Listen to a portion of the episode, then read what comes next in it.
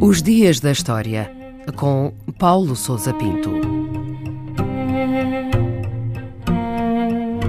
14 de dezembro do ano 835, um dia que ficou marcado pelo chamado Incidente do Orvalho Doce, na China.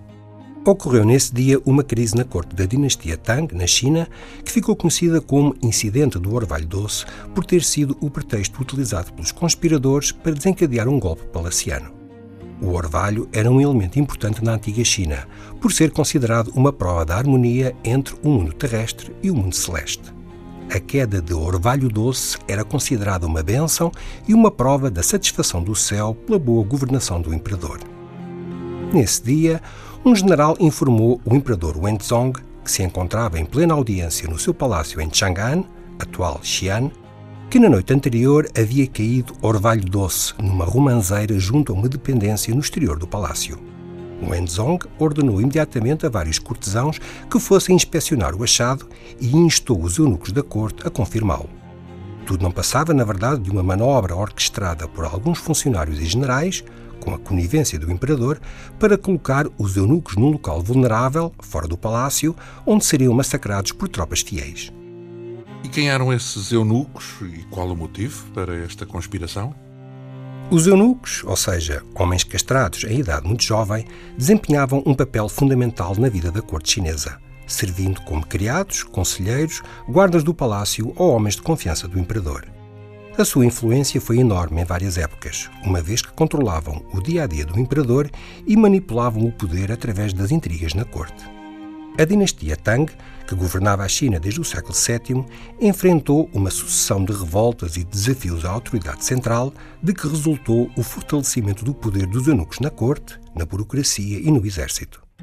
Em 827, subiu ao trono o imperador Wenzong, após o seu antecessor ter sido assassinado por um grupo de eunucos e guardas do palácio.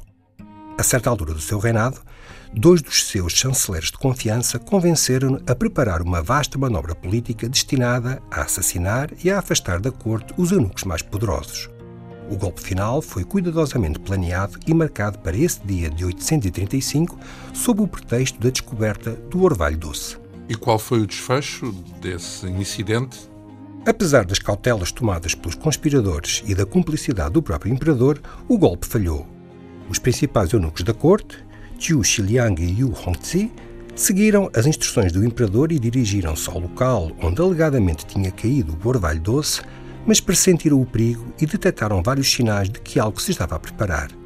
Regressaram imediatamente ao palácio para junto do imperador, que na prática tomaram como refém. Chamaram as tropas que lhes eram fiéis, que assumiram o controle do palácio e massacraram os cortesãos e oficiais suspeitos de participarem na conspiração. No dia seguinte, a situação estava completamente dominada. A 17 de dezembro, os principais nomes ligados à tentativa de golpe foram levados para a praça principal de Chang'an e publicamente executados, tendo as suas cabeças sido expostas nos portões da cidade. Os eunucos controlaram o poder durante mais algum tempo, mas a dinastia Tang estava em franco declínio e veio a sucumbir no ano 907 com a deposição do último imperador.